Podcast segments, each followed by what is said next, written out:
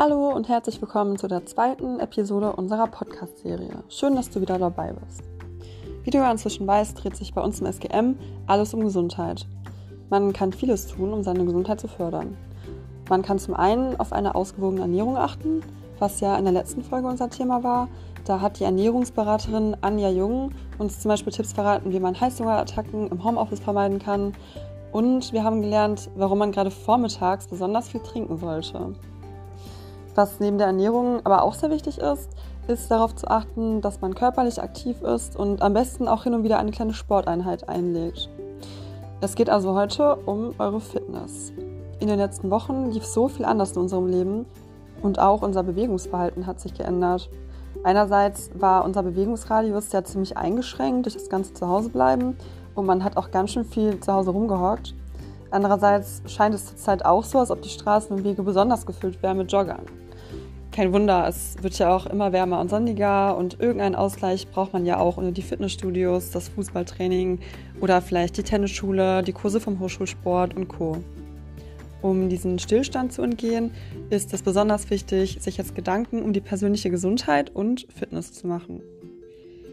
Unsere heutige Expertin ist Alexandra Biernat.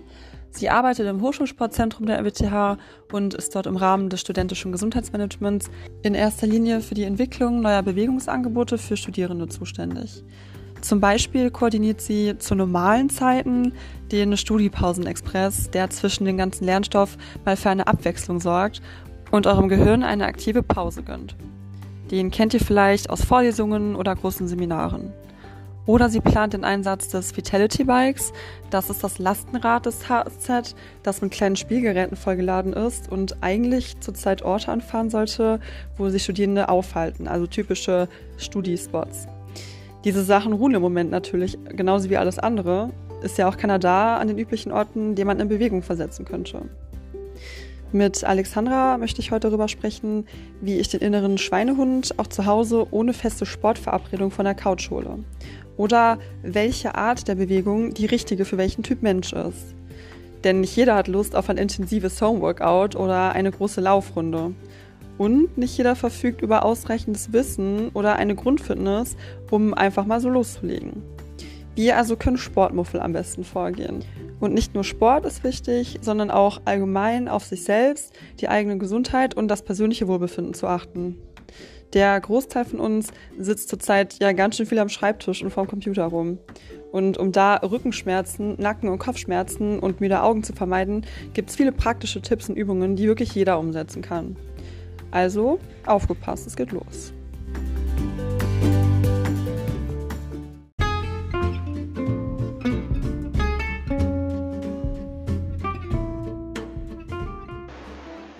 Hallo Cornelia, ich freue mich wirklich sehr, dass ich in dieser Podcast-Folge dabei sein darf und etwas zu dem Thema Bewegung und Gesundheit beitragen kann.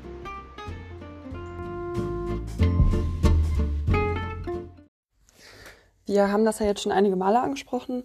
Unser Alltag hat sich extrem verändert und auch wir Studierende verbringen viel mehr Zeit zu Hause als sonst. Warum ist es gerade jetzt besonders wichtig, auf ausreichend körperliche Bewegung zu achten? Bewegung spielt grundsätzlich eine wichtige Rolle in unserem Leben. Ausreichend Bewegung trägt zu einem sehr großen Teil zu unserem Wohlbefinden bei, wohingehend im Umkehrschluss ein Mangel an Bewegung sich entsprechend negativ auf das körperliche Wohlbefinden, aber auch auf das psychische Wohlbefinden auswirkt. All die Maßnahmen, die rund um die Corona-Krise bislang ergriffen worden sind, und hier spreche ich von Social Distancing, den teilweisen Ausgangssperren, dem Homeoffice, oder dem ausschließlich online stattfindenden Lehrbetrieb. Also all diese Maßnahmen führen dazu, dass wir uns dem Thema Bewegung nun ganz bewusst nähern müssen. Schließlich fallen zum Beispiel die Wege zur Arbeit oder zur Uni derzeit komplett weg. Ich habe eben gesagt, dass wir uns dem Thema Bewegung nun bewusst nähern müssen. Warum? Das ist ganz einfach. Auf körperlicher Ebene beeinflusst Bewegung sowohl unser Herz-Kreislauf-System als auch die Muskulatur, und zwar in positiver Weise. Darüber hinaus hat Bewegung auch noch einen großen psychischen Effekt und wirkt zum Beispiel stimmungsaufhellend. Im Umkehrschluss ist es so, dass ein Mangel an Bewegung das Risiko für Herz-Kreislauf-Erkrankungen, Bluthochdruck und viele sogenannte Zivilisationserkrankungen erhöht. Und besonders im psychischen Bereich kann ein Fehlen von Bewegung schnell negative Auswirkungen haben. Und hier vor allem bei den Menschen, die bereits vorbelastet sind. Kannst du uns vielleicht konkrete Tipps geben, was man zu Hause machen kann, um für mehr Bewegung im Alltag zu sorgen? Es gibt zahlreiche Möglichkeiten, auch in Zeiten von Corona für ausreichend Bewegung zu sorgen. Eine Möglichkeit, die ich nur jedem ans Herz legen kann, ist, sich in seinen Kalender sogenannte Bewegungstermine einzutragen. Outlook oder je nachdem, welchen Kalender man in dem Fall nutzt, also mich persönlich erinnert Outlook alle zwei bis drei Stunden, je nachdem, wie viele Termine ich so an einem Homeoffice-Tag habe, ähm, daran aktive Pausen einzulegen. Diese Pausen kann natürlich jeder so gestalten, wie er möchte. Ich persönlich würde zum Beispiel einen Spaziergang empfehlen. Bei einem Spaziergang tankt man nicht nur frische Luft, sondern auch ausreichend Sauerstoff und man gönnt seinen Augen auch mal eine kleine Bildschirmpause. Das Tolle an einem Spaziergang ist, dass der Körper lediglich auf eine ganz sanfte und moderate Art und Weise belastet wird, sodass man nicht ins Schwitzen gerät. Ähm, und wenn man dann vom Spaziergang wieder zurückkommt, sich direkt wieder an den Schreibtisch setzen kann und weiterarbeiten kann.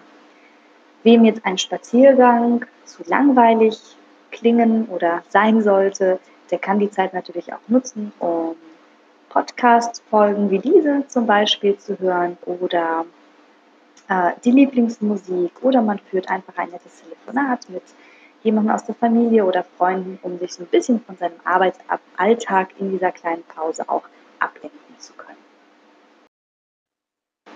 Wer jetzt nicht unbedingt in der Pause rausgehen möchte und einen Spaziergang machen möchte, kann natürlich auch zu Hause oder am Arbeitsplatz selbst verschiedene kleine Bewegungseinheiten durchführen. Wem jetzt die Ideen und ähm, Inhalte fehlen, der kann gerne mal bei der Hochschulsportseite, also der Internetseite des Hochschulsportzentrums vorbeischauen. Wir haben nämlich in den letzten Wochen eine breite Vielfalt an Mitmachvideos gedreht, die einem inhaltlich auch Ideen geben können, was man in so einer kurzen Bewegungspause auch durchführen könnte. Im Übrigen kommen auch täglich neue Videos hinzu, ähm, dass eigentlich für jeden etwas dabei sein sollte. Von ganz sanft, locker bis hin zu etwas intensiver, je nachdem, was man denn genau in dem jeweiligen Moment einfach an Bewegung äh, für sich braucht. Abschließend möchte ich an dieser Stelle auch noch auf die Internetseite des SGM verweisen, Gesund im Studium. Hier gibt es zahlreiche weitere Bewegungstipps ähm, und Inspirationen, die man sich holen kann, wie man denn für mehr Bewegung im Alltag sorgen kann. Äh, ich persönlich fand von dieser Liste die Idee, sich einen Stehschreibtisch zu basteln, total genial. Also ein Blick auf diese Seite lohnt sich an dieser Stelle natürlich auch. Kannst du noch ein ganz praktisches, simples Beispiel liefern, was man von zu Hause aus gut machen kann, wo es auch für keinen eine Ausrede gibt? Ein einfaches Beispiel für zu Hause, wo es auch keine Ausrede mehr gibt. Da fällt mir sofort Grease the Groove ein. Das ist eine Trainingsmethode, bei der man sich eine gewisse Übung oder einen Skill, je nachdem, wo man besser werden möchte, aussucht und diese Übung im Laufe des Tages immer wieder wiederholt. Das können zum Beispiel Liegestütze sein, Kniebeugen, Planks, äh, Klimmzüge. Und das Ganze schaut dann in der Praxis wie folgt aus.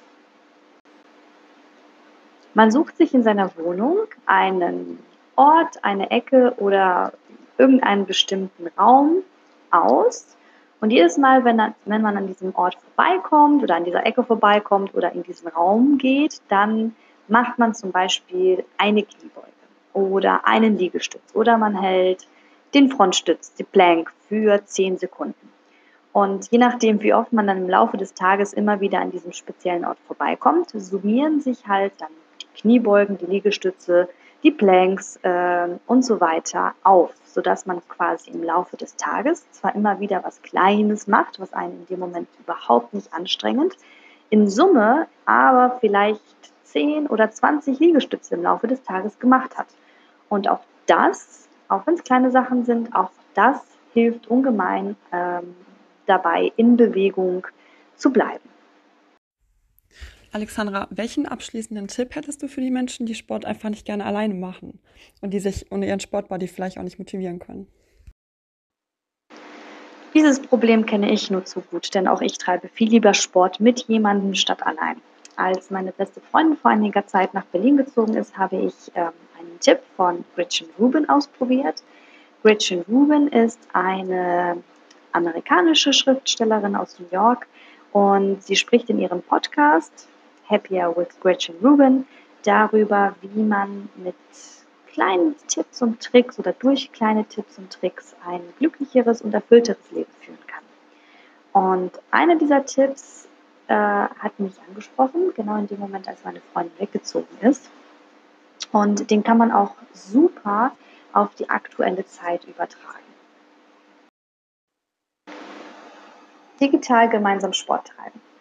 Es ist dabei ganz egal, ob man per Videoschaltung gemeinsam Sport treibt oder indem man am Telefon ist, zum Beispiel bei einem Spaziergang oder beim Joggen.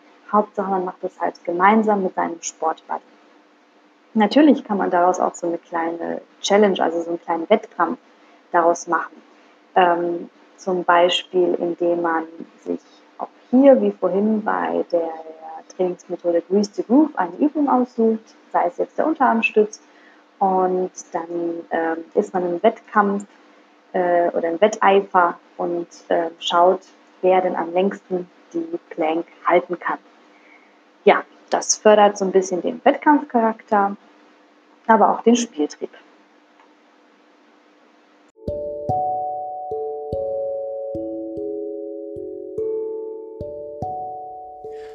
Ja, cool. Vielen Dank, Alexandra, für die ganzen tollen Infos und Tipps.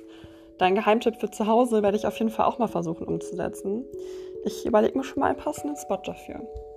Was ich selber auch sehr praktisch finde, ist der Schrittzähler am Handy.